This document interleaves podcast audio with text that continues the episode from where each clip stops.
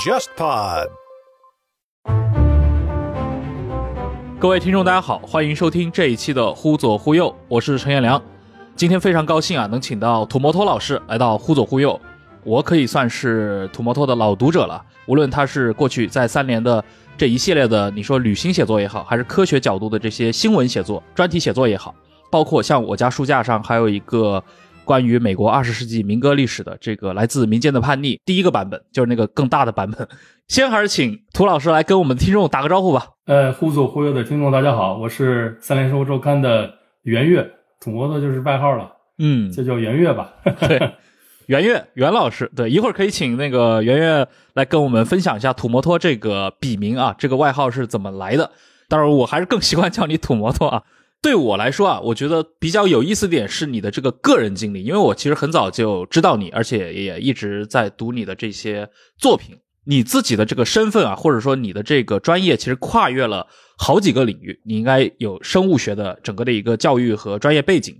我印象中，您是不是还在音乐行业也待过啊？但是最终，您是二零零五年进入了《三联生活周刊》，一直到今天已经快小二十年了，在做这样的一个杂志记者的身份。先要不，请你来跟我们的听众讲一讲自己的轨迹吧，或者说自己兴趣的方向。好啊，我想先说一点啊，就是我大概在一年前开始听播客，然后忽左忽右是我发现的这些播客里最好的一个，不是这故意在吹牛啊，我始终认为忽左忽右是中文播客界的 number one。所以我非常高兴，非常荣幸能来到这里跟大家聊聊天啊。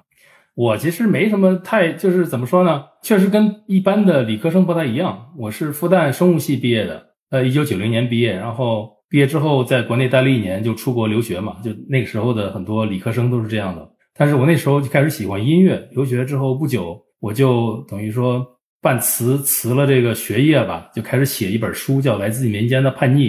是讲美国民歌的历史，然后业余时间写了七年，就一边白天是工作，还在做科学研究，研究果蝇啊，研究什么那个神经系统啊，就做了主要这些工作，还做了一些 RNA 的工作，反正就是做了十多年的这个 bench work，就是等于在实验室里做实验，业余时间写音乐，写了七年，写了这么一本书，然后出版是应该是二零零三年吧，是在老六那个读库的那个老六他那个出版社出的，然后因为这个认识他嘛。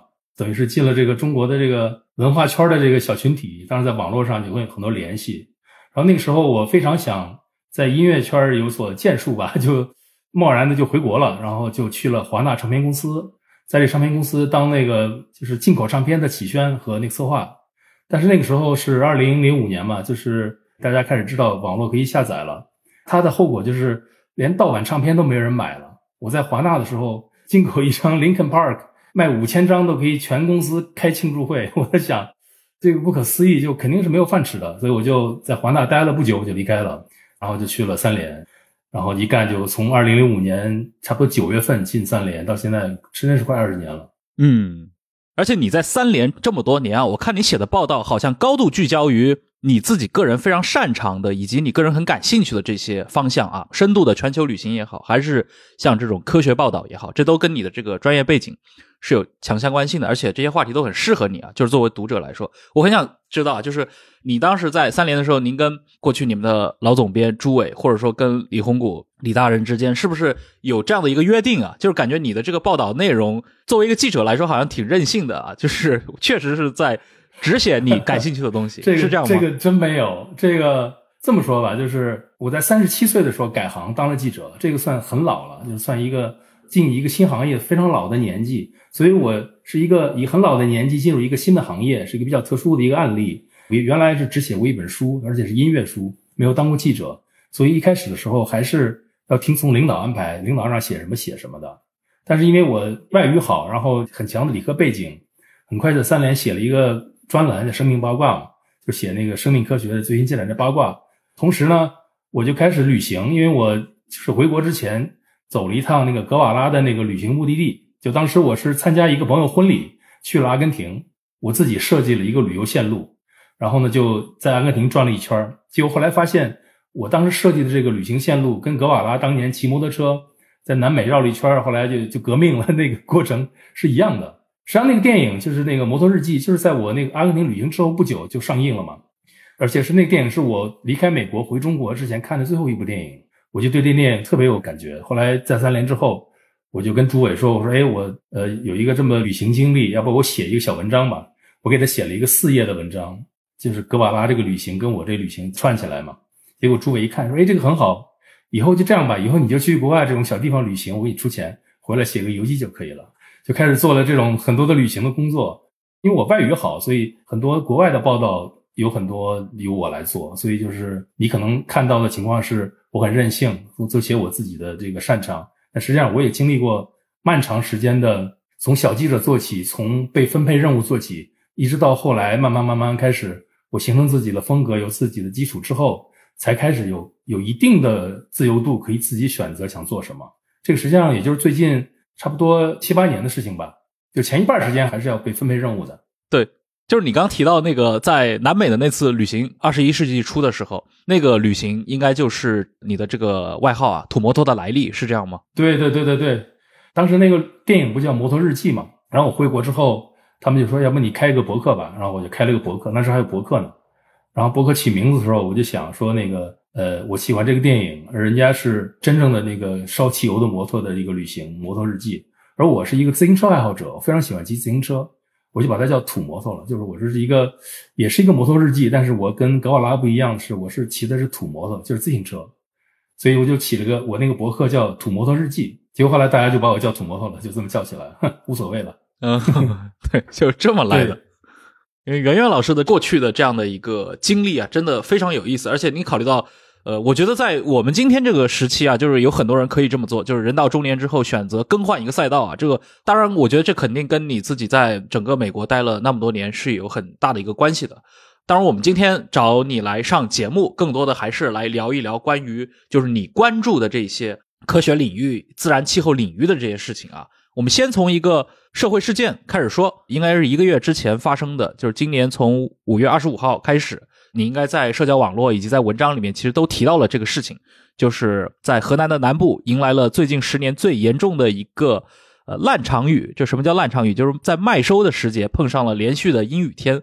这个如果我觉得可能很多听众没有接触过农业，但是如果你看过英国的那个克拉克森的农场，对吧？也能够立刻就是 get 到这中间，假设在一个麦收的时节碰上连续阴雨天，会是带来多大的麻烦？这小麦可能就会发霉，甚至发芽。当然，还加上了当时河南部分地区啊，它这个高速路口对收割机限行，造成了在河南南部地区它的小麦成熟了，但是无法及时收割，引发了很多关注啊。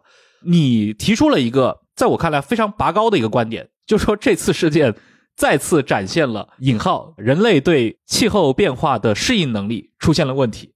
哇，这是感觉你在提炼这样的一些重大命题上具有非常高度抽象化的能力，能向我们的听众展开讲一讲吗？就是为什么这次事件会让你产生这样的一个联想，或者说得出这样的一个结论？呃，这个我必须说啊，因为我没有去河南调查过这个事情，然后我对这个事情的理解是通过三联的记者的报道。那么我一开始知道这个事情是在网上有人说这个高速路不让割麦机下嘛，就是这变成一个人祸。然后我在看到人货说呢是比较就流行比较多的嘛，朋友圈很多人在讲这个事情。然后过了一天之后还是两天之后，三联出了一个调查报道，我看了那个报道，我才知道是怎么回事儿。当然，那个高速路这个管理肯定是有他承担了一些责任的，但是它更大的原因是河南那个地方在五月末的时候不应该出现连续一个星期的下雨，这就是为什么当地种的小麦是不耐这个潮湿的。而且当地的那个小麦到这个时候也应该收割了。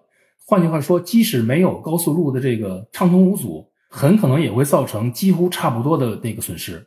你看那个报道就会得出应该是跟我相似的结论的。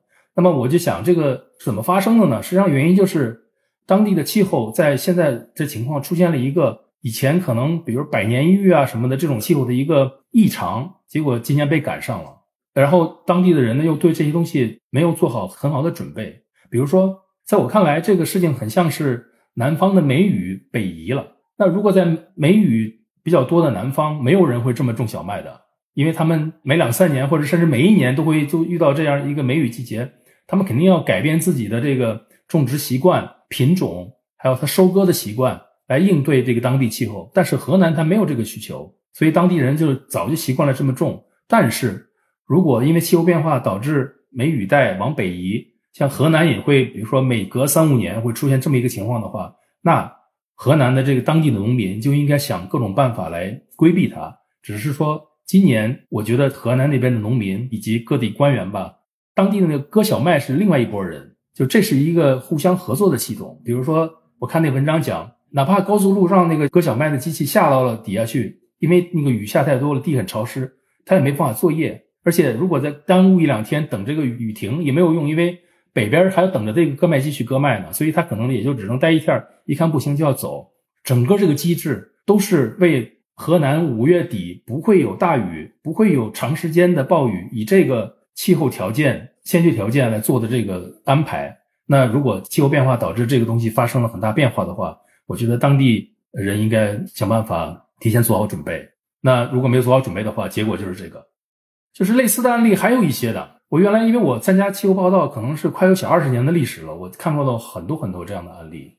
比如我给你举个例子，就是北美最近你们听说过，就是加拿大森林大火，把那个纽约有一天弄得跟那个世界末日似的，天都是红的。啊，这个事情也是很典型的气候变化导致的气候异常。当然我没有去现场了，我看到那个《纽约时报》的报道，详细讲这个过程。就是每年的春天，像加拿大这么森林那么多的国家，像加拿大的西部，其实每年的春天都会发生一些大火。所以加拿大的那个西部实际上对这种火是有准备的。如果是这个火发生在西部的话，不会产生这么大的后果。这事儿就发生了奇怪的，奇怪在它居然发生在了东部。那为什么发生在东部呢？只有两个原因，一个是这个地方往年都是冬天都是下雪的，那下雪的话，那个雪相对来讲比较轻嘛。它积在这个松树枝上呢，不会压断太多的枝儿。但是去年的冬天，就是今年五个月前吧，那地方下了好多场雨，那雨的话就结冰，那么一层一层结下来，就是树枝上会结很多很重的冰，就会把树枝压断。他说，那个加拿大东部的森林地上铺满了这种被冰压断的断枝，这是一个原因。第二个原因就是今年的春天，加拿大又遇到一个罕见的干旱天气，于是呢，落在森林下边的那些树枝都很干旱。这两个因素叠加起来，一个小火苗就着起来了。你可以想到，这两个原因全都是因为气候变化导致的。是，就整个我们对于传统的中国农业的一个理解啊，就是它其实也是在适应各地区的这样的一个区域性的气候嘛。比如说，中国人他有一套自己的这种的土法炼钢的这套适应气候的体系啊，二十四节气什么的。但是你刚刚提到这样的一个现象，就是人们对气候变化的这种适应能力出了问题。其实我的理解感觉是。好像最近的这种局部的小气候在产生一个突变，就是让比如农民也好，或者说这些农业生产者也好，还来不及对自己的这些行为习惯进行一个调整，它的气候就已经发生了一些比较明显的改变。因为通常人们会夸大自己所经历的这个时期的一些变化嘛，所以我想请教一下你啊，就是作为一个长期的气候问题的一个观察者，呃，我们现在所处的这个世界真的在经历剧烈的气候变化吗？呃，这个我想首先澄清一个很大的概念，很多人误解啊，就是。气候变化绝不只是温度升高一点几度、二点几度这么简单的事情。从几个方面理解吧。第一个方面就是，呃，一个官方的说法是，现在的地球大气平均温度比工业革命前高了一点一到一点二度。那很多人会觉得，一点一到一点二摄氏度这个算什么呀？对吧？可能不算什么。但是你要意识到一点呢，就是它这一点一和一点二度的基准线是地球的平均温度，而地球平均温度在工业革命前的是多少度呢？是十四度。所以在十四度的基准下加上一点一，就是十五点二度，这个变化就比你想的要大一些了，对不对？这是一。第二个呢，就是一度的变化或者两度的变化是平均的，那它带来的后果就是所有的这个气候的这个异常都会被放大，它的结果就是会出现大量的极端气候。研究的比较多的就是飓风的强度会增加，然后干旱的地方可能会更干，原来潮湿的地方可能会更湿，或者反过来。原来潮湿的地方突然变干旱，原来干旱的地方变潮湿，就是这些跟以往过去几百年形成的一个气候规律不匹配的这种异常现象会增多。那比如说，这个河南这个不就是一个案例吗？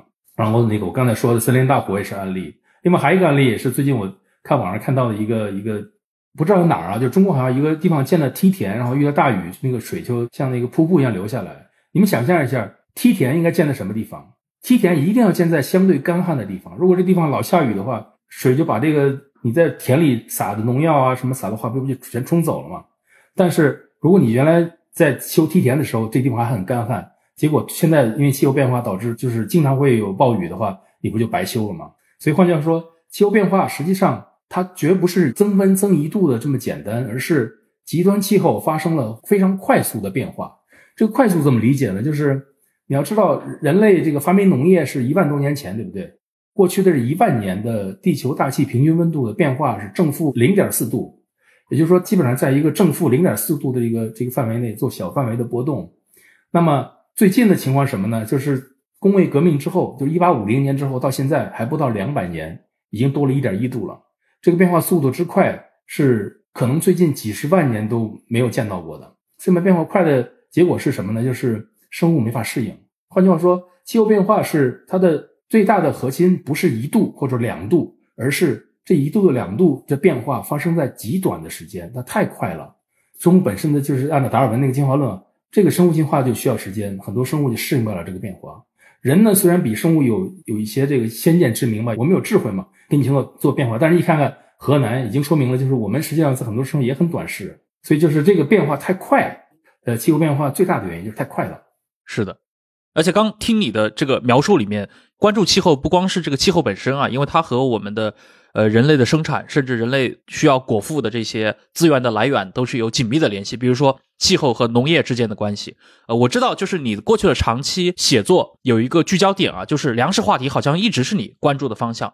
包括你之前应该我印象中是有一些在全球各地的一些旅行考察，是特地关注于农业的，能讲一讲吗？就是你对农业这块的一个关注。这么多年的报道当中，通常你过去的这个关注主要的聚焦点是在哪里？早先是因为转基因，现在可能大家炒的不多了。但是要知道，在比如十年前，这可是互联网最热门之一嘛。就是不是很多人说过嘛？就几个领域不能说一说就吵架，中医什么转基因啊，还是啥，反正就是转基因是其中一条的。然后因为这个，我去了几乎所有的就是全世界比较大的种转基因的地方，比如说美国，比如欧洲。菲律宾或者是南亚一些国家，然后中国做了非常全面的调查吧，就是借由这个方式，实际上认识很多农业口的人，然后就开始关注农业的这个方方面面吧，包括那个农药和、化肥，我还写了很多化肥的事情，呃，就是水利，比如说，因为我本身不是农民嘛，但是我这么多年做了快十五年的这个农业报道，我相信我还是对他有些了解的。换句话说，就是你看克拉克森的农场这个片子，我看下来觉得其实很一般了。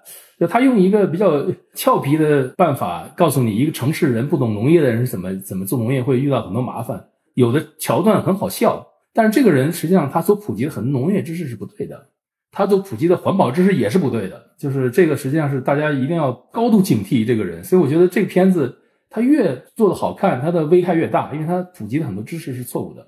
那这是另一个话题了。我想说的是这个。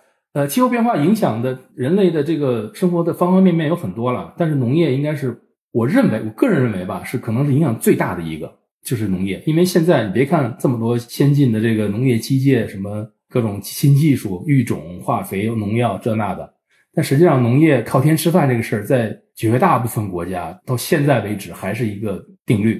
换句话说，人类改变天气来适应农作物这个能力是相当弱的。甚至美国都是这样，更别说中国了。所以你看，这个就河南，其实说起来没什么嘛，也就是在五月底的时候下了五天的雨，这五天的雨就把这个整个河南的小麦就弄得一团糟。可以看到，这个农民对于天气变化的适应，就是这个调整能力是很有限的。所以农业是靠天吃饭，这个特别重要。那这个天不就是就天气就是气候嘛？如果气候变化导致这个降水异常，或者是这个温度异常的话，最先或者最大损失的就是农业，是的，哎，就是除了像河南这种案例之外，就是你过去的考察经历当中，因为我知道你去过，就是区域差异性特别大的这些地区，包括你去过美国的玉米带，去过南美，其他的可能是这些牧区，呃，也考察过很多中国的这种耕作式的这些农业领域，就是你能比较一下吗？就是在所有的全世界的这些农业领域当中。这种受到气候影响的比较明显的最近几年的案例，我觉得调查下来，我个人觉得啊，其实我刚才讲的气候是很重要的一个，另外一个还有重要的就是与气候连带的就是土壤，我觉得这个是很多人没有关心的事情。那土壤这个事儿呢，就怎么讲呢？就是就首先就是农作物是靠土壤生活的，但是土壤呢，它的形成是非常慢的，因为地球原来就是刚形成的时候是岩石，根本没有土壤，土壤是在一开始的。一些生物，就比如说苔藓类的，慢慢作用下，然后大自然的风吹雨晒，慢慢慢慢把这个岩石风化，然后慢慢才变成土壤，在里面才有养分，才能支持植物的生活。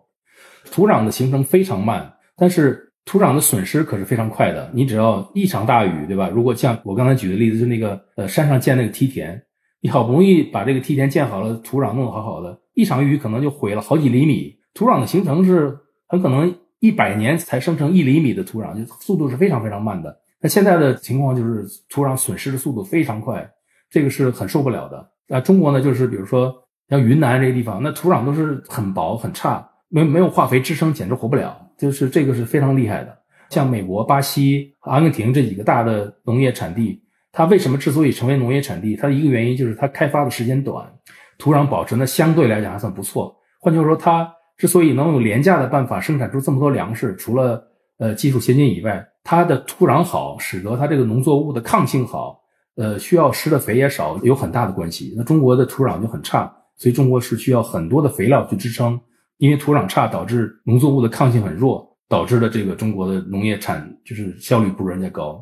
然后你看看这个几个古代文明，就比如说这个，我上次写农业的时候去过两河流域，就是幼发拉底河、底格里斯河那个新月沃地嘛，你可以看到就是。那地方是人类农业的发源地，农业在一万多年前就开始了。那现在实际上那地方是一个非常干旱、非常不怎么适合农业的一个地方。什么原因呢？就是因为长达一万年的人类耕作把土壤都毁光了。所以就是农业发明的越早的古典文明，实际上它的那个崩塌与土壤的损坏有很大关系。比如还有另另外一个例子就是古罗马，古罗马的这个消亡，我看到很多历史家就讲嘛，也是与。罗马的这个耕地的这个就是农农业产量下降很大关系，那原因也是土壤。那有两个古文明保持的非常好，就是它的因为这个粮食产量始终维持一定的水平，所以人口显著的就是逐渐的在稳定的增长，而没有产生大的变化的是两个，是一个是印度，一个是中国。原因是什么呢？因为这两个地方都是水稻为主，水稻能保持土壤的一个原因是土壤是在水下的，所以风也吹不走，而且当地的就是种水稻的稻民。会非常看重这个水利，然后使得这个种水稻的地方的土壤肥力保存的要比种那个小麦的地方好很多。这就是为什么印度和中国这两个古文明，它的农业生产的这个效率始终没有太大的衰减的原因。而正因为这个，所以中印这两国的人口是稳定的增长，这两个国家的文化也保持下来了。它这都是连起来的。呃，这种从技术史或者从这种。自然的角度来看待这样的一个古典文明的演进和发展，我觉得这种视角是特别有意思。包括袁老师，你刚提到那个整个气候对于古代文明的影响嘛？你刚还提到罗马的例子，其实有一本书嘛，就是最近几年出的，就是《罗马的命运》，凯尔哈珀写的。他其实主要关注的就是整个罗马晚期它的气候、疾病带来的整个的一个社会性的问题。这就跟前一代的这些研究。罗马历史的学者的，我觉得是出发点啊，包括他的知识结构是很不一样的。因为古代人，你知道，古代人应对自然的能力有限，就是大部分国家或者大部分文明的这个粮食储备是很有限的，就是他们可能连续，比如说两年的旱灾，这个国家就大批死人。在这样一个环境下生活，你看看这个古代历史怎么能不因为自然灾害而产生很大的变化？不可能的。不像现在有这么多粮食储备，有这么多新技术，可以忍受，比如说有两三年欠收是可以活下来，没有问题。甚至我们可能都不觉得欠收，在古代完全不是这样的情况。所以说，研究古代历史的话，不加上这一个环境，肯定是研究不出什么东西的。嗯，是的。而且你刚刚提到的这个，其实很反直觉啊。那通常大家会认为，呃，越是古典的文明，越是最早开始农耕的这样的文明，对吧？它的农业经验也好，它的自然禀赋也好，应该是。越好的，但是你刚刚叙述了一套，其实是倒过来的，就是人类的这些农业耕作对于地球地理的一个破坏性的一个作用。包括我觉得像新月沃地这样的一个例子，就是我刚听你的这种描述，我内心就觉得很悲凉啊。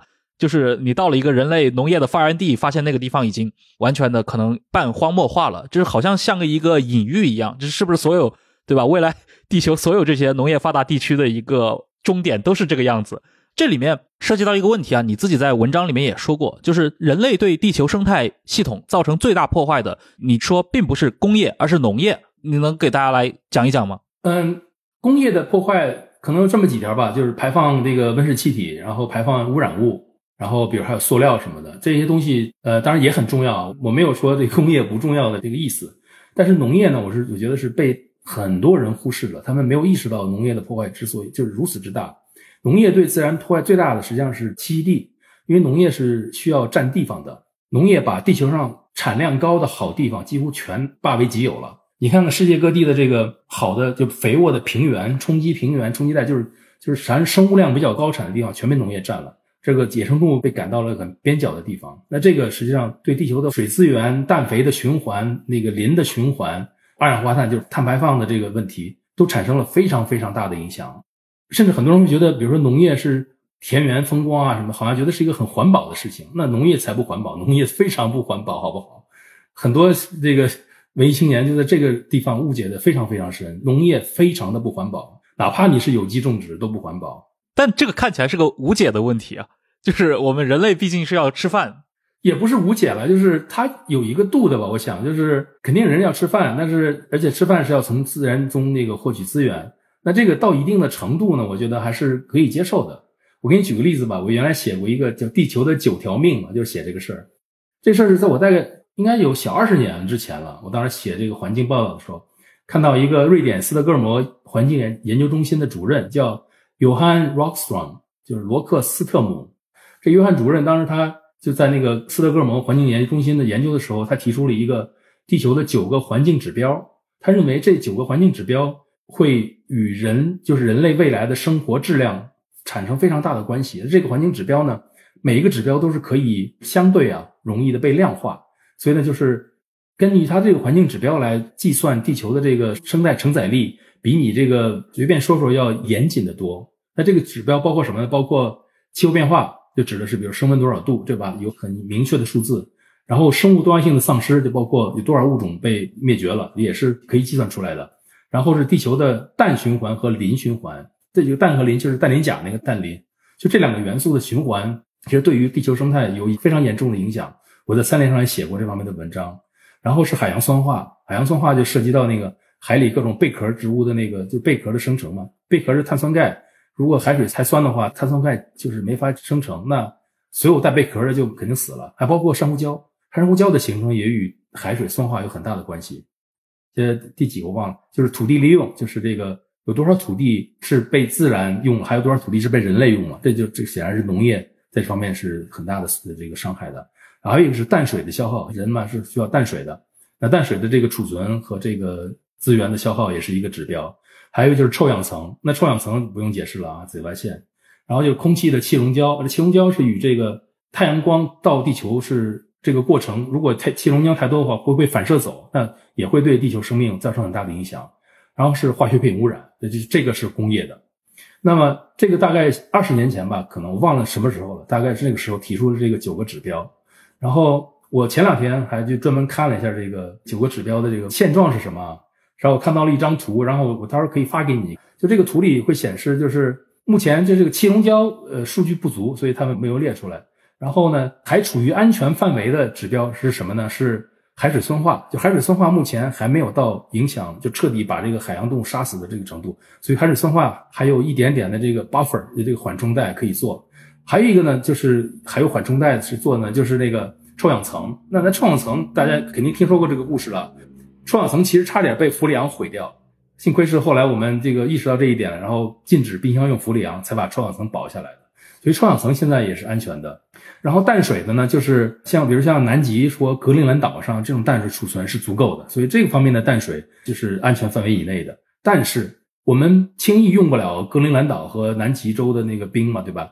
所以就是在我们可用到的淡水范围，包括青藏高原的那个融的雪啊，或者地下水，这个也超标了，这个超标很多。淡水是一个非常大的问题，问题最大的是土地利用、氮磷的循环。和那个生物多样性这几个是超了这个安全值很多，就说明我们在这几个刚才说的这三条里面，已经是实际上把地球的资源用了好几个了，再不救的话就回不来，甚至我觉得现在都有点晚了。那么气候变化呢也超了，但是超的还不算太多。也换句话说，气候变化我觉得还是一个我们可以呃努力努力可以把它救回到这个安全值以下的。但是气候变化恰恰要是这九个。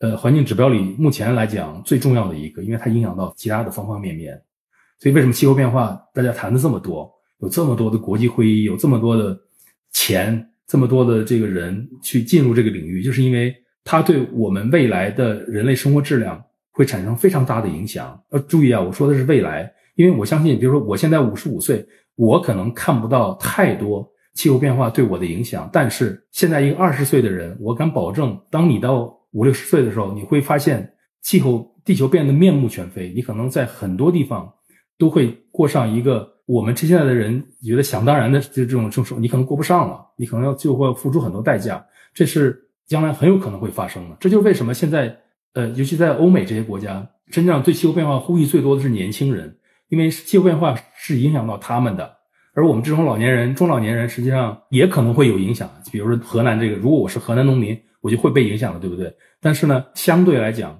可能还好，我们可以这个靠一些办法来躲过它。但是到二零五零年、二零六零年的时候，如果现在这个状况不改变的话，会发生一些非常会让你觉得很可怕的变化。我给你举个例子，就我刚才前一段时间做的海洋，如果升温到二点五度的话，很可能这个大堡礁全部消失，就是你们所知道的热带珊瑚礁就没有了。这个会对海洋鱼类、海洋生物造成致命的打击，那就不是简单的说你一个啊，好像最近海鲜越来越贵啦，什么吃不到大鱼，还不是这个了，可能就没有了。这个不是危言耸听，这个是会发生的。嗯，而且大堡礁的消失，可能对人类也不仅仅只是意味着只是一个什么澳洲的景点的一个消失，对它确实会带来一系列的海洋生态问题。对，这就是我最近在三联写的这个海洋诱惑的一个主题，因为说到海洋诱惑，可能。大部分人觉得，首先是这个海景，对吧？就是呀，很多人现在度假都要去海边，棕榈树、沙滩、阳光，海景肯定是重要的了。但是呢，还有另一个就是海洋诱惑是海鲜，对吧？很多人想喜欢吃这个海味，这个这两条是大部分普通人对海洋的这个最密切的接触。但我想写的是海面平面以下的生态系统。我觉得这个生态系统是很多人忽略掉的。什么叫生态系统？生态系统就是支撑这些海洋动物生活的这个。一个环境，那这个环境包括什么呢？包括水的温度、酸碱度、pH 值，然后氧气含量、光照条件、营养的这个供应条件，以及对于幼鱼的这个躲避的条件。换句话说，你在陆地上，比如一个成年的动物，可能它知道怎么躲避天敌、躲避这个呃吃它的动物，但是它小的时候，绝大部分动物都是躲不了的。那么，大部分小动物是靠什么呢？要不是靠这个父母的这个保护，要么就是靠。自然条件中的一个给它提供了很多隐藏的地方，比如森林里，它可以躲在树叶下面，可以躲在这个呃树枝上什么，靠自然给它的一个躲避的空间来度过它的非常脆弱的幼年期。那么海洋里什么样的环境能给海洋鱼类提供这样一个产卵和度过危险的幼年期的这个条件呢？那实际上就是呃海草、珊瑚礁和红树林。那我这次其实写红树林写的少，因为我觉得红树林是大部分人一眼能看到，所以红树林实际上。因为人看得到，所以保护的相对还比较给力。保护的比较差的就是海草和珊瑚礁，因为这两个你必须得把头埋到水里去才能看得到它。当然，现在当然很多这个电影、电视，比如说自然风光片会拍到这珊瑚礁，但是我觉得还是不如你真正下去看到这个来的震撼了。换句话说，就是因为大部分人实际上根本看不到珊瑚礁的存在，海草就更差了。大部分人根本就很很讨厌这个海草的出现，所以导致。这两个生态系统被保护的这个程度什么的就差的很多，而且它两个是最危险的。如果这两个生态系统遭到一些毁坏的话，小鱼没有地方躲，然后就会被大鱼吃掉，那么整个海洋的这个食物链就会发生翻天覆地的变化。至于说将来变成什么，我都不敢预测。我这两个生态系统被毁掉的话，所以我这个海洋诱惑这个专题以澳大利亚为这个案例吧，实际上写了这两个非常非常重要的海洋生态系统是怎么回事。是的。而且我觉得可能是不是跟就是咱们在国内啊，比如说作为中国人的话，当然刨除一些个别的沿海城市以外，大部分中国人其实对于海洋其实是有一个陌生感的，更不用说海洋的这些生态系统，所以也会导致一个结果，就是大家从心理上觉得这些问题离自己都非常远。就比如说我们在国内，我想你也经常看到一些这样的言论啊，会认为地球的修复能力非常强，就是人类担心这些什么气候变化、担心环境问题，其实是杞人忧天，对吧？但实际上我刚听你。这些描述下来，作为一个就是长期跟踪这些可以说是前沿的这样的一个科学记者的话，那其实这些问题很多时候并不是像很多人想当然的那样，它是一个可以被自然很快短时期内被修复的，或者说不是一个能够人类不去忽视它就可逆的这样的一个自然方面的破坏，而是它可能真的是迫在眉睫了。这是我我觉得好像你的认知跟大部分可能不关心或者说对这些议题不太熟悉的普通人之间的这样的一个差距。是这样，就是嗯，自然的修复能力非常强，我相当认可。比如这次去大堡礁嘛，其实我看到的那个情况还算不错。然后我采访了那个大堡礁管理局的那个就前局长、现局长，我都采访了一个遍。他们告诉我的情况就是，前段时间大堡礁遇到过几次那个就叫热浪 （heat wave），就是突然间海水温度高了比平常高三五度，大片的那个珊瑚礁白化嘛。所谓白化，意思就是说珊瑚虫把那个体内共生的那个虫黄藻给排出去了，于是珊瑚礁就失去了原来的颜色。这个呢不能叫死，但是白化相当于重病。当时是白化很严重的时候，呃，大堡礁的北边就是靠近赤道那部分，百分之三十四十的死掉，就是非常非常大的一大片。结果现在他们发现呢，就是实际上温度降下来之后，它们又回来了。所以就说这个珊瑚礁是自救能力是还是比较强。但是话虽如此，就是它这个回来的前提是温度变化不要长时间的过热。换句话说，如果你过热个比如说三五个月，然后很快又降回来的话。珊瑚礁是有可能被救回来的，但是如果将来我刚才为什么讲这个全球温度如果提高两度就不好救呢？就是因为他们经过计算发现，如果大气温度比工业革命前高两度的话，那意味着海洋大部分时间都处于过热，那这个对吧，就相当于热死了。另外你要知道，这个两度你在陆地上，你可能觉得两度对吧，忍一忍就忍过去了。海是一个非常不一样的东西，就是我在这个海洋诱惑里其实重点写了这个，就是。我们人吧是生活在陆地上的，我们不觉得就是温度这个事儿，在空气中和在海里是完全两个不同的感受。原因就是，首先水是一个热容比非常大的一个介质，就是说，同样的这个你让水升高两度，那你需要的往里加的热量是要比空气多多了。这就导致什么？导致这个海洋要升温两度，它所意味着的这个总热量的输入是极其多的。这个文章里举个例子嘛，就是现在的这个人类。工业革命排放这些气体导致的海洋升温，它吸收的热量相当于一秒钟好几多少原子弹。我看看那个数据，是很大的一个数值，就是大到很多。然后另外就是海洋的这个水啊，水的这个导热性非常强，所以说真正的海洋生物没有恒温的，都是变温动物。海洋里现在的恒温动物，包括鲸啊，包括海豚，都是在陆地上先进化出恒温这个功能之后，再到海里去的。真正在海里，从小鱼一直慢慢慢演化到像鲨鱼什么的，全都是变温的。为什么？就是因为在海里这种介质里保持你的体温是非常非常难的，它需要的你付出的能量是太多了。另外再加上海洋里的那个氧气又不足，大家知道，可能很多人没有意识到啊，空气中的氧气就是百分之多少是二十还是多少，就是很恒定，几乎不怎么会变化。海里不是，海里的氧气溶解量非常少。如果你突然一段时间海藻大爆发，就会造成一大片海水没有氧气，海洋都会会被憋死的。我想说这个原因就是。海洋水温如果升温个三五度的话，它的概念相当于什么呢？相当于陆地上的森林大火。大家知道，如果一片森林烧灭大火的话，那真是什么动物也活不了。海洋升温三五度，就相当于海底森林大火，一把火过去，所有的片甲不留，全部热死。就这个是危害相当厉害的，而且它伤的是生态系统，而不是说只伤一两个呃珍贵鱼种那么简单。它会把整个的支持这个海洋鱼类生活的这个生态系统摧毁掉。就我说它是海草和这个珊瑚礁，那后面的影响就会非常大了。哎，那整个这个海水升温，它需要摄入的这个能量是非常大的。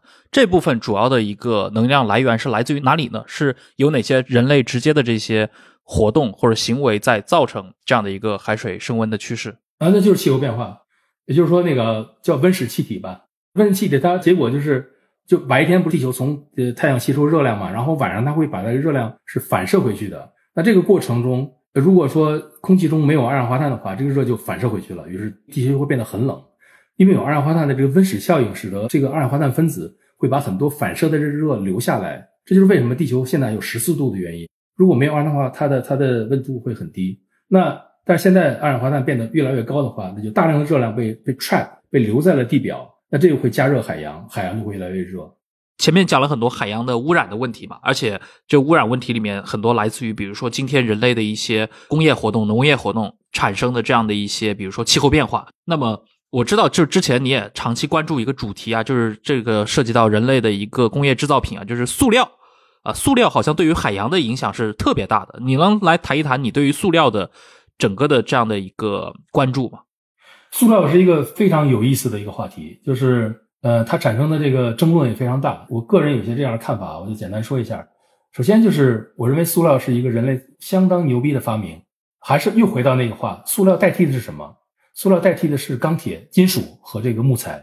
比如说很多的材料这个领域里，如果过去都是用钢铁或者用木材或者用玻璃来做的事情，后来都是被塑料替代了。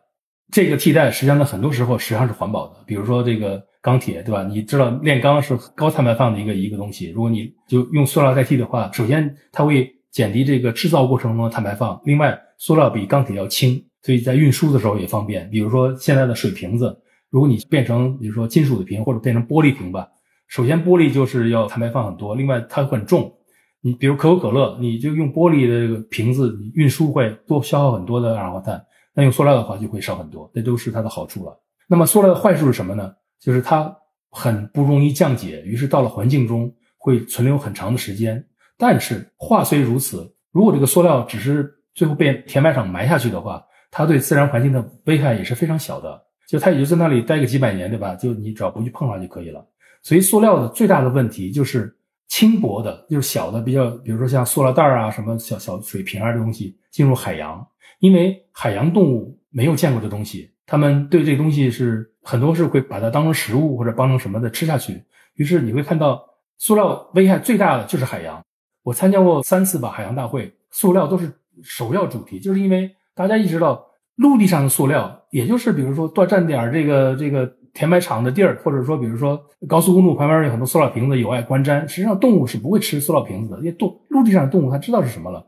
但是你进了海里，那就是两回事了。塑料最大的问题是什么呢？就是不要让它进海。那不让它进海的话，有各种各样的办法了。就是哎呀，因为你知道，塑料进海一个源头是海上渔民，就他们的废弃的渔具或者是他们生活垃圾，很多人就扔下去了。另外，更大的源头就是河流。你在黄浦江可能看不到什么，我不知道你们多少人有机会去南亚看一看，菲律宾、印尼什么这些，你看了你会知道 海这塑料是怎么来的了。他们很多靠海的这个河流上。塑料堆的都已经是根本就可以走过去，我觉得就这么厉害。哎呀，这些国家我也不知道怎么怎么去教育它，没有办法。就这个是它的大量的来源。另外就是很多人会觉得很讨厌一个东西，就是塑料袋。这个也是与老百姓的日常生活关系很紧密的一件事情。超市都禁塑啊什么的。我个人实际上并不是很同意这这个做法，因为我觉得塑料袋有很多好处。呃，很薄，很这个密封，对吧？你买块肉包起来很方便。然后呢，拿纸的话还会沾一手的这个脏东西。然后呢，你塑料袋用完了之后呢，其实我觉得最好的处理办法是不是说是要填埋什么，就直接烧掉。我参观过中国那个就是北京附近的一个塑料的那个焚烧厂。其实如果你把高技术做得好的话，现在的塑料焚烧可以做到非常安全。你与其说是在超市进塑料袋，让老百姓不得不用，比如说这个环保袋、一个棉布袋什么的，还不如说你干脆就是你让他用塑料袋，然后把它烧掉。你要知道。棉布袋实际上是不环保的，棉布是哪来的？是种出来的，也是种这个棉花是需要耗水、耗肥、耗杀虫剂的，好不好？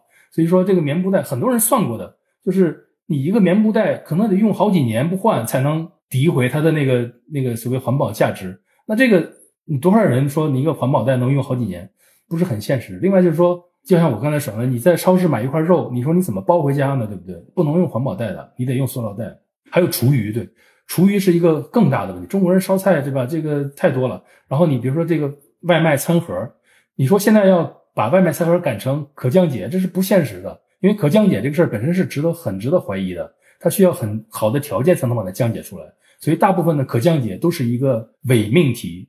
那你要想彻底把这个餐盒变成那个可重复使用的餐盒，比如变成玻璃的，又会面临新的问题。比如说你还要洗，这要耗很多水，对不对？所以怎么算下来，我觉得是用这个一次性的餐盒实际上是最环保的，但是条件是你要把它烧掉，因为你这东西呃回收站是不会用的。你塑料回收这也是哎，这个也是说起来可以单独说一期的。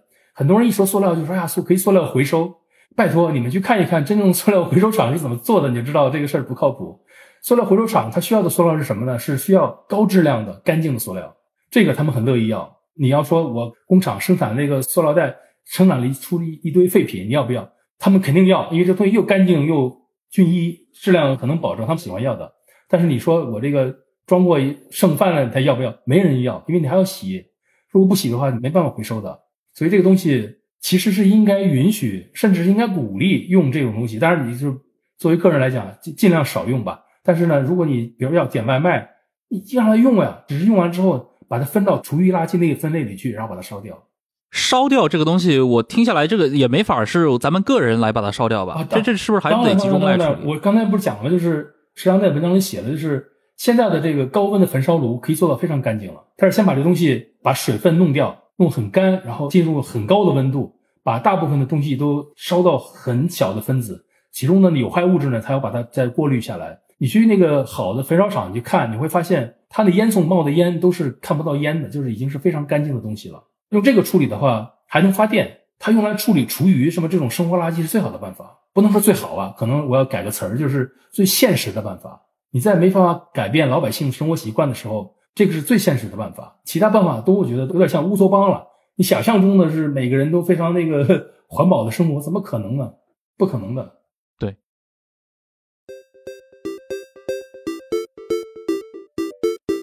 用科学的好奇心探索生活的趣味，在这里为您推荐一档由优时颜出品、Jasper 制作的全新生活漫谈播客《悠哉悠哉》。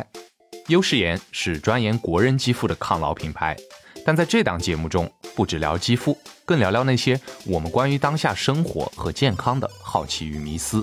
他们将与最有意思的医生、学者和年轻人展开对话，共同探寻背后蕴藏着的有趣科学知识，为现代生活寻找一套松弛自由的健康提案。欢迎在苹果播客、小宇宙、喜马拉雅、网易云音乐搜索并订阅“悠哉悠哉”，每周三更新，和你一起找到悠哉生活的勇气。哎，现在其实除了因为全球无论是南北方啊，无论是像欧美这些国家，还是包括中国，都提出了各种各样的一些这样的一些环保目标，或者说节能减排的目标，包括中国最近几年讨论很火的这样双碳的这样的一些理念。我不知道，就是作为一个观察者来说的话，你怎么看待现有的一些措施？在你的这个认知框架里面，现在我们的一些行为对这个趋势总体上是能够去进行一定程度的一个抑制的吗？好，我先补充一点啊，我就刚才查到了，就是人类活动产生的多余的热量有百分之九十是不是被海洋吸收了？这个热量的总量是多少呢？相当于每秒钟在海里爆炸七颗广岛原子弹，每秒七颗，你可以想象这个量多大。那么说到这个呃气候变化和这个人类的这个应对措施，我想就是表达这样一个观点啊，就是气候变化它所导致的这些直接的后果，比如说这个呃极端气候啊、海平面上升啊什么的。还可能会需要一些时间才能真正影响到我们每一个人，但是我们各国政府为了应对气候变化而制定的很多措施，已经在很多方面改变了我们所有人的生活。我给举个例子，就是中国的这个双碳，就是二零三零碳达峰，二零六零碳中和这两个口号，好像大家都就说顺嘴了，可能都就是你说双碳双碳，就这两个词儿都不过脑子了，张口就来。对，张口来，你你知道这意味着什么吗？意味着，因为大家知道这两个数字。是什么呢？是不光中国了，中美什么那个美国、欧洲、什么印度、巴西、俄罗斯，每个国家都有自己的目标。这是在巴黎气候变化那个大会之后的一个产物了。这个是好处在于哪儿呢？就是它会给你定一个比较直观、比较可测量、比较可监控、比较可这个一个非常具体的一个指标。这个指标一定下来，就相当于那个 NBA 这个球队的那个工资帽。我给为什么这么举例子？比如说工资帽的原因是什么呢？就是因为 NBA 不想让一个球队就积累太多的球星，那变得太富有，然后就失去竞争了，整个就没人看了嘛。就这个道理，大家谁都懂。你去问每一个 NBA 的这个球队的高管，你说：“哎呀，你支持不支持这个平均水平？不就就不要让那个某个队太突出。”所有人都会认为：“哎，我太支持了。”但是具体到每个队的时候，每个队都想赢，所以每个队都会花大价钱去请球星。于是 NBA 说：“好，既然你们同意这个原则，你们又偷偷的要违反原则。”我就定一个工资帽，就是用这个办法，一个很实在的办法，而且我这个工资帽有很很具体的数据，你超了就罚款。美国橄榄球是硬，甚至是硬工资帽，就是根本就不能超。所以用这个办法来强迫这些呃球队的老板呢，就是遵守这个我们曾经共同达成的这个这个共识。那么气候变化实际上现在是各国都是达成的共识，这是很严重的问题。比如像工地悲剧这么一个很经典的经济学理论，使得。这个虽然大家都认为是很重要，但是具体到每个国家的时候，每个国家都想偷牌，因为你一旦偷牌了，你就在经济上比别的国家占先嘛，你就会就会发达。但是如果每每个国家都这么干，不就完了吗？所以就是巴黎会议的时候，就是会鼓励各个国家去制定这样一个目标，而且是可测量、可监督、可这个核查。那说白了不就是二氧化碳排放嘛？排放的话是可以根据你的国家的，比如你的煤炭产量、石油进口量什么的，可以算得非常非常精细，而且非常准的。那二零三零碳达峰，二零六零碳中和，相当于给中国的经济加了工资帽。中国的经济在很多时候，你必须要计算你的这个碳排放，你才能走下去，否则的话，政府不允许你做的。关系到人的话，就是一个很简单的例子，就是比如说现在为什么电动车这么多？因为油车是很大的排放源，对不对？如果你想改变这个情况的话，一定要这个把油车改成电车。另外，比如说像用电，那电也是一个抵抗气候变化的一个很重要的一个东西了。那中国是在这个可再生能源发电方面是世界领先的，而且是领先很多。那这个我们可以待会儿再讲。这个也会影响到了你自己的用电的习惯。比如说，我们现在可能还不是很就是觉得很明显的，就是因为我们中国电价还相对来讲不那么灵活。我相信很快中国会就慢慢进化到欧美这种灵活电价，就是比如说现在八九点钟的时候会很高的电价，就是这个电价会涨得非常大，这会影响到你的行为的。你消费的很多东西，如果加上一个碳的这个价格的话，会让你觉得，哎呦，这个东西怎么会这么贵？因为它后面有碳的价格，原来没有算进去，现在算进去了。也就说，这两个双碳目标会给每个人的生活带来非常直接的影响，它这个影响要远超气候变化本身。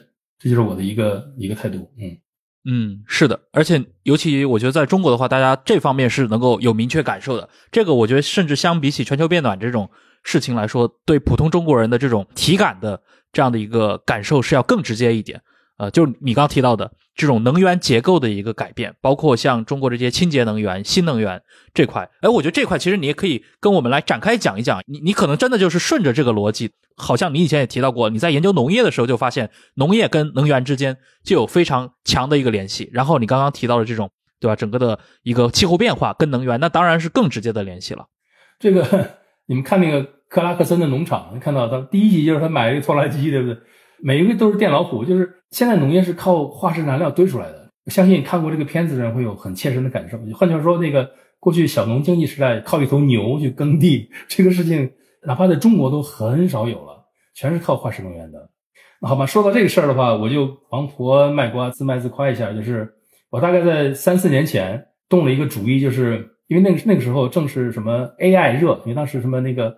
AlphaGo 啊，什么就导致大家好像对这个 IT 技术、什么那个自动驾驶什么的感兴趣，很多人都关心这个。当然，这个很重要，我也觉得非常重要。AlphaGo 我也很关注，但是我觉得真正跟普通老百姓关系密切的，目前啊还不是它，而是我认为有三个领域，实际上对我们的的生活质量有很大的影响。就是一个是农业，我们的吃东西怎么来；第二个就是能源，我们未来能源是靠什么；第三是材料，就是我们未来要用什么样的材料才能满足我们的这个很多生活需求。所以我的三联连续做了呃三个主题报道，就是未来的粮食、未来的能源和未来的材料。后来集结成一本书，就是叫《人类的终极问题》，就是未来篇。终极问题，对，终极问题是前前段时间写的，就是那个人类的起源、人类的那个寿命，就是能活多久和人类的创造力，那是原来的老的那个三个三部曲。这新三部曲未来篇就是未来农业、未来的能源和未来的材料。那么我觉得这三样东西。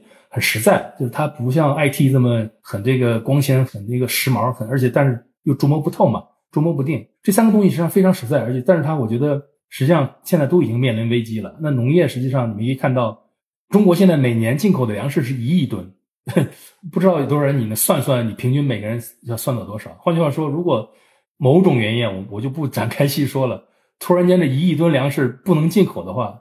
你的生活质量要退回到七十年代的，真的是我毫不夸张的这么可以跟你讲。换句话说，农业是有很大问题的。那么能源更别说了，能源直接与这个气候变化有关。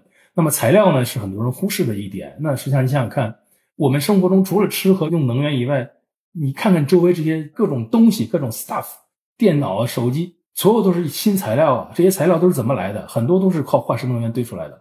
所以说，这个也是一个很多人被忽视的一个地方，还包括衣服、纤维，这个怎么来的？于是我就这这三个领域里各花了差不多半年的时间，走访了各个机构啊、各个单位什么的，然后就写了这三个东西。那么说到能源呢，我想表达一个观点，就是中国恰恰是新能源这个领域占到便宜的国家。我先给大家说一个我个人的感受啊，这个我在二零零七年的时候就参加了第一次那个巴厘岛气候谈判大会。就第一次见识到了各个国家为气候争来争去的那个场景。起码我以我的观感啊，当时中国是比较保守的。换句话说，中国当时并没有特别清醒的认识到气候变化有多么大的危险，所以在很多谈判的时候，起码在很多国际环保组织视角里，中国是落后分子。中国好多时候是扮演这么一个角色的。但是几年之后，你再去看参加这种会，中国变成了激进的，就中国在很多时候甚至比欧美还要激进。原因是中国突然意识到，你不是谈气候变化吗？你不是谈能源改革吗？你不是要谈这个可再生能源吗？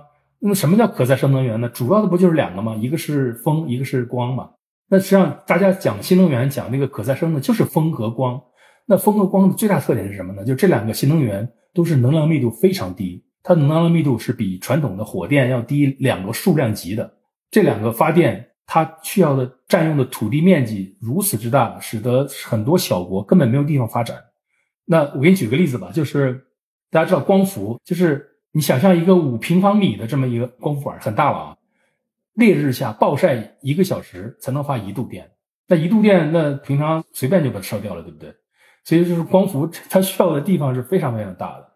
那世界上有这种资源的大国，而且你还得阳光充足啊。所以说，欧洲和西班牙和法国很多北欧是没有能力发展的。那中国好，中国那个西北什么那个青海啊、甘肃啊、呃内蒙古，那可以在上面盖光伏板。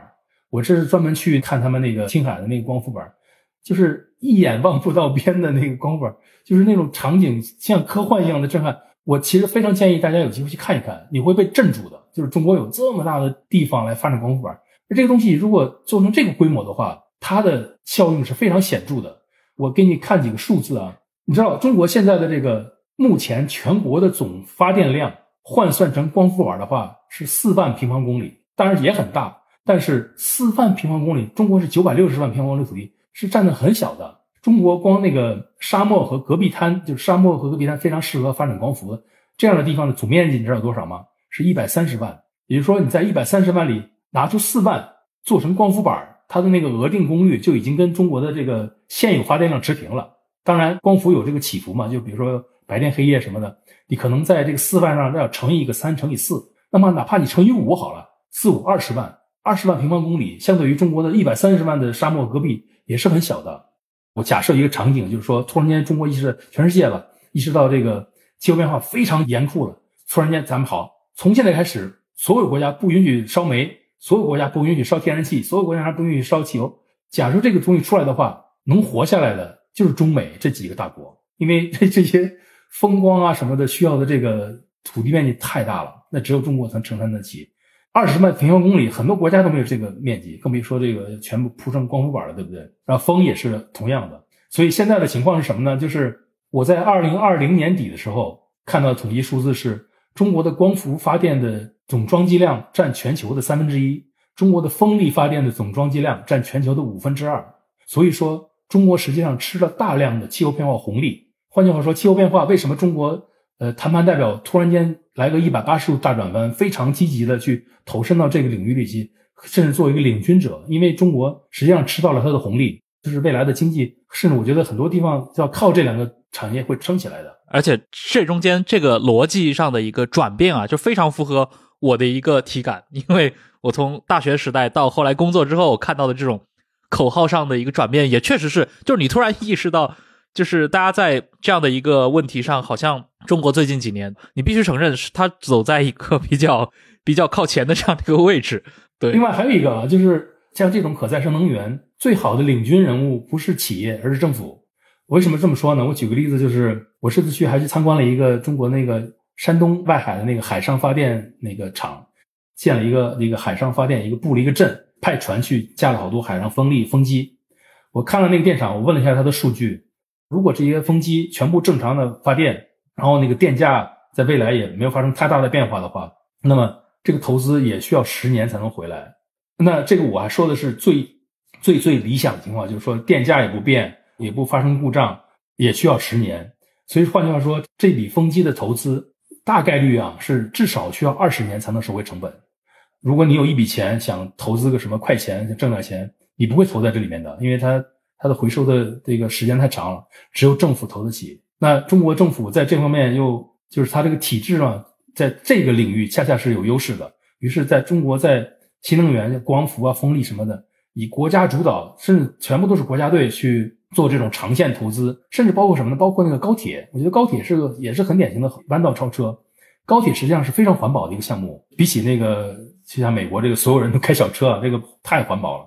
比如说美国那发展铁路太难了，难到已经我觉得是没有什么希望了。但中国是在国家主导下快速的布成一个全国的高铁网，对未来的这个节能减排是会有起到非常非常大的作用的。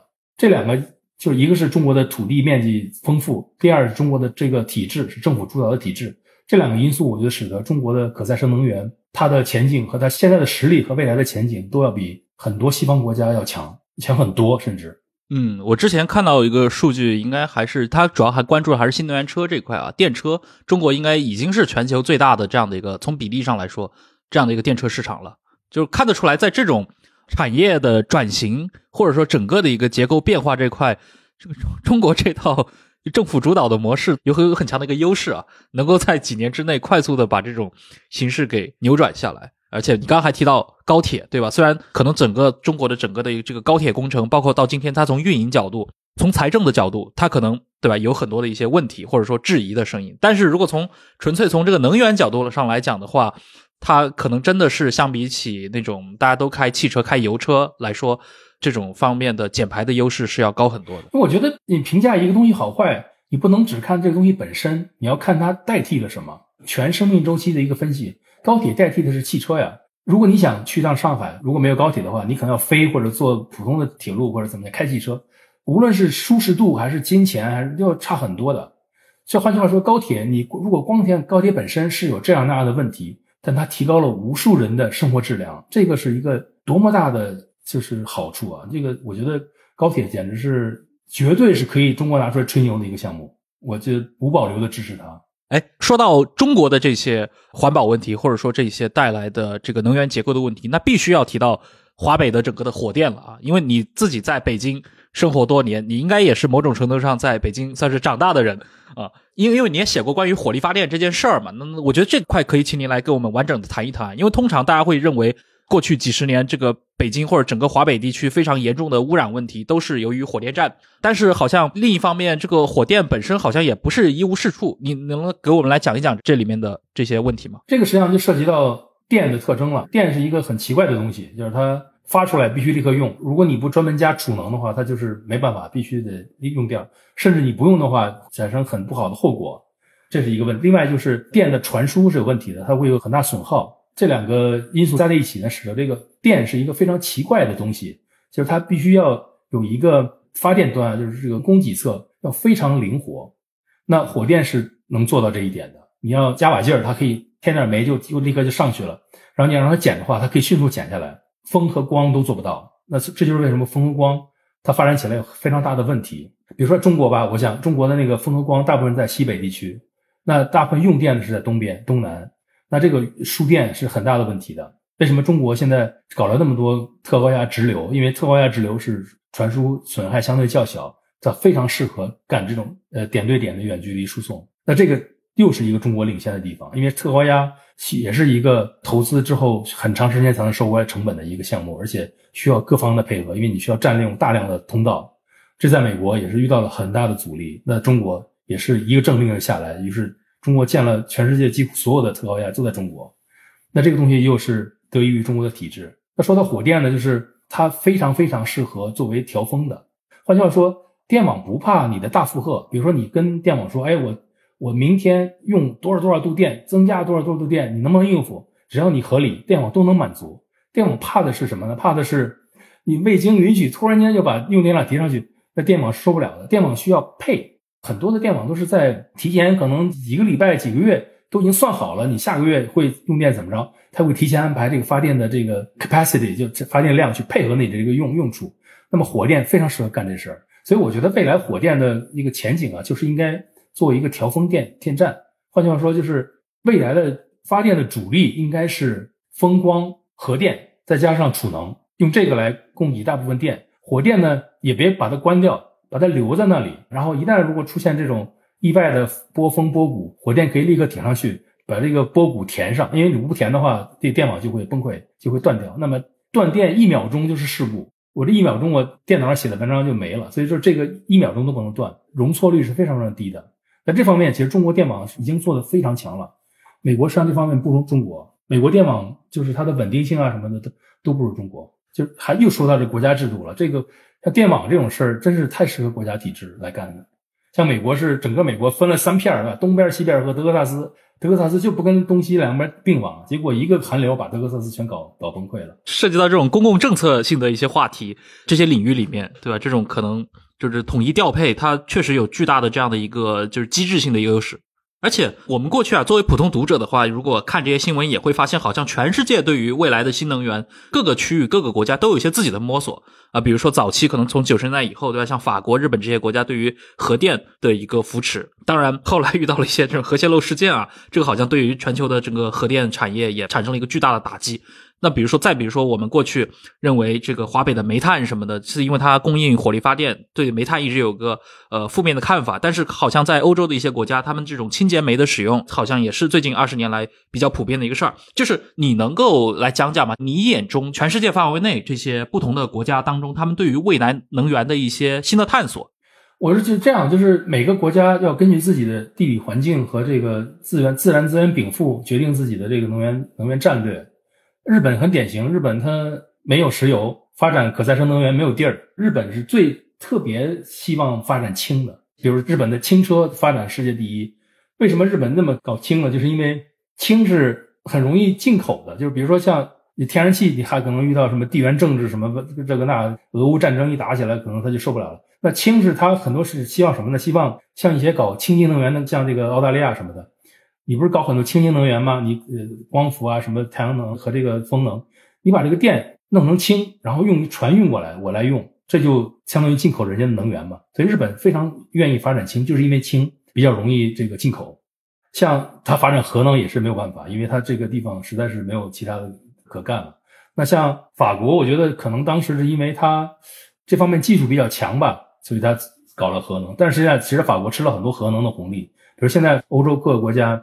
被这个碳的这个指标搞得这个都焦头烂额，法国实际上根本不用担心，它的大量的电是零碳，所以它是这方面是一个先见之明，等于领先了其他欧洲。我个人是非常支持核电的，我在那个文章里花了大量的篇幅写了核电。实际上反核是一个其实挺把你石头砸自己脚吧，很多人没有意识到核是怎么危险的。还是回到那句话，你评价一个东西的好坏，不能光看这个东西本身，你要看这东西代替了什么。核代替的是煤，基本上是。相当于煤，因为核电和煤电站是几乎可以算对标的，它们两个都非常适合作为基础负荷发电站。就是说，这个一个电网的这个基本供应量主体一般是靠煤电或者核电撑起来的。他希望呢，你就是不停的发，也别调啊，就始终的满负荷发电。核电最不希望的就是开开停停，所以核电最适合干这个一个电网的负责它的集合供应、基础的这个供应。那核电是代替了煤电。那你如果这么算的话。你算算单位发电量的死亡率，核电是可能也就比风电高一点点，是非常非常低的。煤电非常高，所以说真正要是你要环保的话，你应该先砍掉的是煤电厂，而不是核电站。我可以甚至给你专门给你讲一期核的事情，但是今今天我觉得就别讲了，核这个太真是。下下次有机会的话，咱们可以专门约一期讲核电的事儿。嗯，是的，对，而且听下来啊，就是在我们日常生活当中，比如说有主动环保意识的人。它也很容易在这种各种各样的这些消费品或者各种各样的这些新的概念当中，包括你说到的有有一些伪概念当中，就很容易被忽悠。但听下来就 就作为普通人的话，好像就很很悲观，好像为这事儿咱们也只能躺平了。我不知道你怎么看啊？就是那作为一个一般的个体，呃，如果又有一定的这样的一个环保意识，又生活在中国这样的一个现实环境当中，你你自己觉得有什么建议之类的吗？哎呀，你这个问题是。值一百万美元，好不好？就是太难了，这个很难回答。我相信你问任何一个这个搞环保，甚至问比尔盖茨好了，他可能都不一定能回答的很。但是我个人怎么说呢？就是我觉得是双方面的。我觉得环保这个事儿吧，是一个很典型的草根，就是从下到上和从上到下都得发力的一个过程。就是如果你只有草根，从下到上，比如你是一个自由市场经济的拥趸的话，你会觉得啊，靠这个能解决一切。哎，环保恰恰是是它的软肋。靠这个自由市场来解决环保，很多时候你会碰壁。这两个是很多情况是互相对着的，所以是不能只指望老百姓的这个觉悟，这不可能。需要政府提供很多的帮助，比如说在政策上的一个倾斜啊，比如说现在这个碳税和给这个碳加钱，这就是一个政府在就从上至下的在操纵我们的老百姓的这个行为嘛，对吧？那这个是有道理的，你知道吗？比如说为什么要加碳税？你用的很多东西，你之所以那么便宜的买下来，是因为那个生产方没有付这个环境成本。但如果他把这个环境成本加到这个里面去的话，它的价格就是应该高的。所以说，这个环保就是你要为这个环保付一些钱，这是没有办法的事情。这是一。第二呢，就是老百姓本人呢，在中国和在西方可能还不是很一样。在西方的话，我觉得大部分，比如像很多 NGO，他是想通过这个宣传呢，让这个老百姓在每年的投票的时候，把这个票投给那个更环保的政治家。那这个其实起到了很多的作用的。他是希望每个人通过自己的投票来影响。那个最后的这个国家的政策，包括整个公共政策的投入这块。中国呢，我觉得更多的是怎么说呢？就是在就是你别添乱就行。假设中国说一个政策，说将来电价要浮动，你白天那个高峰就要要付比平常多三倍的电价，你别抱怨，因为你要知道这个实际上是你应该付出来的成本。我就是在这方面你要稍微拎得清一点。还有一个就是说，你每个人的小行为积累起来都会。影响很大。我给你举个例子吧，这是我当时印象非常非常非常非常深刻的一个例子，就是我写渔业的时候，当时去那个舟山采访，就跟着一个渔船在舟山附近打鱼，看他们打鱼，然后一网捞上来，捞上来可能百分之九十都是塑料垃圾、塑料瓶、塑料这个呃，就，然后他怎么做的呢？他把这个里面的鱼捞上来之后，就挑出来之后，随手就把这个一船的这个塑料垃圾扔海里去了。我说，哎，你把它运到岸上去，哪怕填埋或者怎么讲，不都挺好的吗？哎，他说我懒得做。这个我觉得就是特别典型，就是你每个人都不想为这个环境付出这么一点点微小的努力，最后结果就是海里垃圾越来越多。但实际上那个地方的渔民非常多，如果每个渔民都能说主动的把这个渔网捞上来塑料带回岸上，然后想办法妥善处理的话，并没有费太多的事情，可是它会对海洋的清洁会起到很大的作用，而且这个事情恰恰是政府管不了的。你想想看，政府怎么管？渔民一个人在海上。你怎么知道他捞上的是垃圾还是有塑料还是没塑料？所以这个事情特别希望仰仗的是什么呢？是渔民自己的觉悟。这个就需要，比如说像包括我在内的呃写环保的人，以及各种 NGO，甚至包括这个播客，所有的我们这些有一定的发声机会的人，反复宣传这个事情，让老百姓提高意识，每个人做一点点儿，汇集起来会有很大的效果的。你们有机会去舟山附近，像你在上海吧，你去舟山可能这也就一个小时，去那儿你找个船。也不贵，你去捞一捞一回鱼，你会知道我在说什么。中国沿海、近海那个海里面，百分之九十的这个东西啊，stuff 全部都是垃圾，鱼是非常少的。你看到那个，你会知道环保多么重要。嗯，所以你看，很多中国的渔民为什么频繁会出现到这样的一些什么东南太平洋，出现到什么拉美沿海去？这是中中国这边渔场的鱼，可能是确实是已经没什么可捞的了。对啊，这个这样，这个还有一个很好玩的概念，叫景观失忆。我第一次听到这个概念是在戴蒙德那本书叫《崩溃》那本书里看到的。什么叫景观失忆呢？就是说，他说人生活中的这个环境啊，很多变化是相对来讲比较慢的。于是呢，当这个环境，比如说在过了五十年之后发生很大变化之后呢，我们因为这在五十年这一点点是眼看这个环境一点点变坏的，变到五十年之后，你会忘掉五十年前的什么样子，你会忘掉了过去好的时候样子，你会觉得大自然理应如此。你看现在你去这个舟山什么这些地方。当地人会告诉你啊，我们这地方最流行的是吃小海鲜。他们说，就啊，我们海鲜多么越小越鲜。过去的舟山人才不吃这东西，好不好？人家都吃非常大的鱼，因为现在没有大鱼可捞了，才能捞到小海鲜。然后他们创造一个词儿，说小海鲜吸引你们外地人去将韭菜割你们。这就是典型的景观失忆，他们觉得哦，好像我们舟山人祖祖辈辈就喜欢吃这种小东西，怎么可能呢？呃，我觉得这个例子真的特别好。当然，更有名的是过去，这肯定很多人都知道，叫东海大黄鱼，在二十世纪整个几乎就消失了。那到今天的话，就还是非常珍贵的食材。对啊，就是就是被吃完了。你们意识到没？就是海鲜是野生动物，这个很多人也可能想不到。你们去海里捞的海鲜都是野生动物，就相当于陆地上打猎啊。打猎的话，你像鱼。就是这个黄鱼声音的那个器官非常敏感，是它的一个生存优势。结果人这么聪明，很快把它利用起来了，就来一个毁灭性打击。对，野生动物在人面前是不堪一击的。如果你人不主动保护的话，你靠野生动物自救啊，什么自我恢复，这都太扯淡了。人要想干掉一个野生动物，分分钟的事儿。人太强大了，人定胜天，在这个领域是对的。就是你千万不要说，好像是大自然总有办法能逃过去。呃，在这个领域逃不了。前几百年就真是把鲸啊，whale 这个东西差点捞没了，几乎就要捞没了，分分钟会发生。抓金鱼炼油，对啊，鲸油。我再给你说一个数字，就是我也是写那个海鲜的时候看到的一个数字，就是说到这个物种啊，就是这个我始终认为，就是保护环境，它最大的目的是什么呢？是保护物种多样性。换句话说，当这个环境发生变化的时候，地球历史上发生过这种温度差个几度的事情很多了。但是生命是靠什么活下来呢？是靠多样性，就是有的动物是耐低温，有的动物耐高温，这么一均衡，它就是地球怎么变化都有动物能适应它。所以生物多样性是我们最需要保护的。那现在的情况是什么呢？就是呃，在恐龙时期，就是那个生物大灭绝很严重的时期，它的大概估算啊是每一千年灭绝一个物种。那现在是每一年灭绝好几十个，就是这个 物种灭绝的速度，现在已经是历史上前五次物种大灭绝的速度的好多倍了。换句话说，我们现在正在面临地球上的第六次物种大灭绝。毫无疑问，我们实际上眼看到的就是历史，我们现在生活在历史之中。嗯，所以这方面其实就是人类自己的这个自我教育、自觉角度的一个提高是非常重要的，就是甚至都不能把它当成某种口号的事情。对对对。确实是应该去了解到自己所涉足的这些产业，或者说你看到的，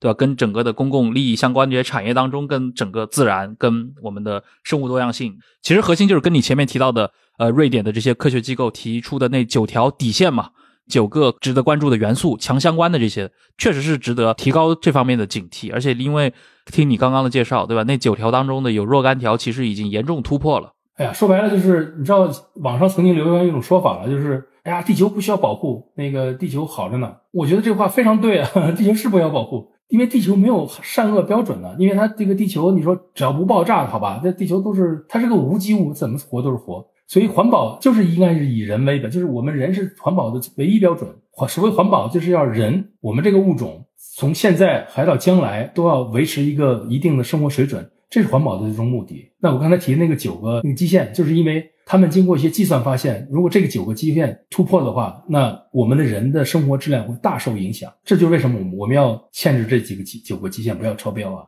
对，我觉得这一点就特别对，就保护环境，归根结底，这是真的是在保护人类自己。地球作为一个星球而言，它变成一个跟土星或者变成跟火星一样的一个完全不适合任何生命生存的土地，其实对它没有任何的影响，对吧？它是个无机物，活得好好的，人不行了。对，是的。哎，最后来谈一下那个袁老师你自己目前的，比如说你现在在关注的一些议题嘛，以及你接下来比如说中短期你有什么写作方向？嗯，目前我是先想把三个海洋出一本书，因为我曾经写过这个海鲜诱惑，就是写这个中国海鲜是怎么来的。另外写了一个深海诱惑，就是这个载人潜器的事。哎呀，今天不是刚出个新闻吗？就是有一个船是去看那个泰坦尼克号，结果那个船上载了五个人嘛，结果失联了。这可能是载人潜器第一次出这么大的事情，我现在正在关注这个事儿。但是我想说的就是，深海是一个非常有意思的话题。我专门为这个写了一个很长的封面故事，讲深海，因为深海跟呃地球表面差别太大了。然后第三个就是这个浅海的这个海洋诱惑，我想把它结合起来出一本书，叫就是讲海洋诱惑，就写海洋的三个方面。呃，已经找了出版社了，正在谈这个合同啊什么的，争取今年年底或者明年初出来吧。然后下一个我想写的一个，呃，有两个话题，我其实非常感兴趣了，就是可能有点野心。第一个是我想写一些世界上一些比较奇怪的岛。大家可能知道，我出了好几本《土摩托看世界》，已经出了三本。我去过九十个国家和地区，九十个，所以说地球上我没去过地方已经不算多了。就是我 挑这个下一个旅游目的地不大好挑，所以我现在就是盯上了一些比较特殊的小岛。我觉得如果有机会去看看这个岛上的故事，会很有意思。哎，什什么叫比较特殊的小岛呢？简单稍微举几个例子。你听说过皮特凯恩岛吗？没。皮特凯恩，好，那就是太平洋上一个小岛。哎，你听说过一个电影叫《叛舰喋血记》吗？中文翻译的这个叫……哦，我这这我知道。就《叛舰喋血记》那个故事是一个非常传奇的故事。那这故事的一个核心就发生在皮特凯恩岛上。那这岛现在是英国的一个海外领地，没有机场，你得先到周围岛上，然后坐坐船过去。然后那个岛上现在还生活着一些当年叛舰喋血记的那个故事的后代。那，这故事要说起来又得占用一节整个一节的播客的时间，就不多说了。你们有机会 查一下就知道，他我这个故事多么好玩了。我看看能不能有机会去到这个岛上去。这个故事实际上涉及到这个欧洲殖民者和原住民之间的关系。我最近在看一本历史书，叫《这个万物黎明》，也是一个就是写那个狗屁工作这本书，你应该听说过吧？哦，我知道。狗屁工作对格列伯这个他已经去世了。格列伯死前。写的最后一本书叫《万物黎明》，实际上讲了很多的就关于这个人类进化的一些问题吧。它其实我现在才看到前三章，其实讲了很多就关于原住民跟欧洲人之间的关系。欧洲人不是把原住民当成什么高贵的野蛮人嘛？那这他就认为这是不对的。看见喋血这故事其实很能体现这里面的微妙之处。我希望能把它写出来。这是一个我想写的，就是一个是海岛，另外一个我想写的就是生命的起源。这个野心更大。因为这个，我相信这是这不但是人类终极问题，这恐怕是世界终极问题。那这个问题，我觉得现在的很多科学研究已经做到几乎可以把这个问题开始揭开谜底了。也就是说，生命从零到一的这个过程是怎么发生的？因为从一到一百这个过程是你靠一个达尔文进化论可以解释的非常好，但是从零到一，达尔文解释不了，你要需要一些其他东西。那这个东西，我现在正在收集各种资料，我觉得现在的各个领域在无限接近那个最终的那个答案。这个非常让人兴奋。另外，这个还有一个，它这个背景是什么呢？你知道，最近欧洲宇航局和美国 NASA 都分别发射了卫星去那个探测土星的一个卫星，就是它的这个冰嘛，表面都是冰，那底下是海，然后在海里面发现了有硫啊，有这个磷啊这些东元素。他们想在这地方探索一些有原始生命的可能性，这又是一个零到一的过程。那这个你要想探索外星的零到一这过程，你首先要搞清楚地球是怎么来，的吧？地球生命。在前二十亿年，全是微生物，根本没有什么大的动物，全是微生物。换句话说，如果你是外星人，你看地球就是死气沉沉的，对吧？你只有带着显微镜才能看到，哦，原来有微生物在这里活着。我相信这个 NASA 和欧洲宇航局发射这两个卫星探测器的原因是这个，他想看看这地方有没有可能发现原始生命。那如果真发现的话，那拜托，对吧？那是一个重量级都没法说的一个大新闻。那但是我个人觉得可能性还比较小，但是它可能会起码提供一个台阶吧，就为探索未来。将来可能在其他恒星的这个卫星上发现和地球就是生命宜居带这发现一些行星就有帮助。那么大部分生命的这个存在形式不是人类，人类是一个需要各种巧合才能诞生出来的一个一个奇葩。大部分生命我相信是微生物，就是零到一这个过程。这是我的野心了，都是非常就非常有趣的一些话题，这就很期待，而且听起来不像是一个一两年之内能够完成的工作啊，就是非常期待土摩托，对吧？非常期待圆月。接下来的这些创作啊，今天也非常感谢他过来在互动会友对分享了这么多自己。呃，做了这么多年的环境报道，这些科学报道，自己的一些亲身的体验，第一手的这样的一些反馈和对这些事情，气候变化也好，环境危机也好，农业话题也好，对这些的一个思考，对吧？我觉得咱们在节目里面来聊这些话题，对吧？给到我们的听众，肯定还是能够去促进，我也希望去促进很多的我们的一些长期听众能够一起来思考这些问题，至少让这些事情能够去引起大家的一些其他的兴趣，通过自己的一些主动的方式，再去寻找到一些，比如说更详实的这些方方面面的这些。资料增补自己对于整个的环境问题的一个想法，这中间因为在中国的舆论场上可能充斥着大量的不同的一些声音，所以就非常需要这些最接近第一线现场的这些人，有过长期思考的这些人来分享出自己的一些看法。这个我觉得是可能播客节目非常适合做到的一点。哎，我也是非常感谢这个互左无右，感谢陈老板给我这个机会，可能跟大家交流这些事情。我反正最近这几年都是脑子里都是这个事儿。我还是非常期待啊，将来有别的话题的话，还是可以继续请土摩托来我们节目，对吧？可以时常的做一些连线，甚至就将来如果有一些某些具体的事件或者具体的一些话题，对吧？单个议题可以好好来进行一些深谈，没问题。那感谢土摩托，也感谢各位的收听，我们下期再见，各位再见，拜拜，拜拜。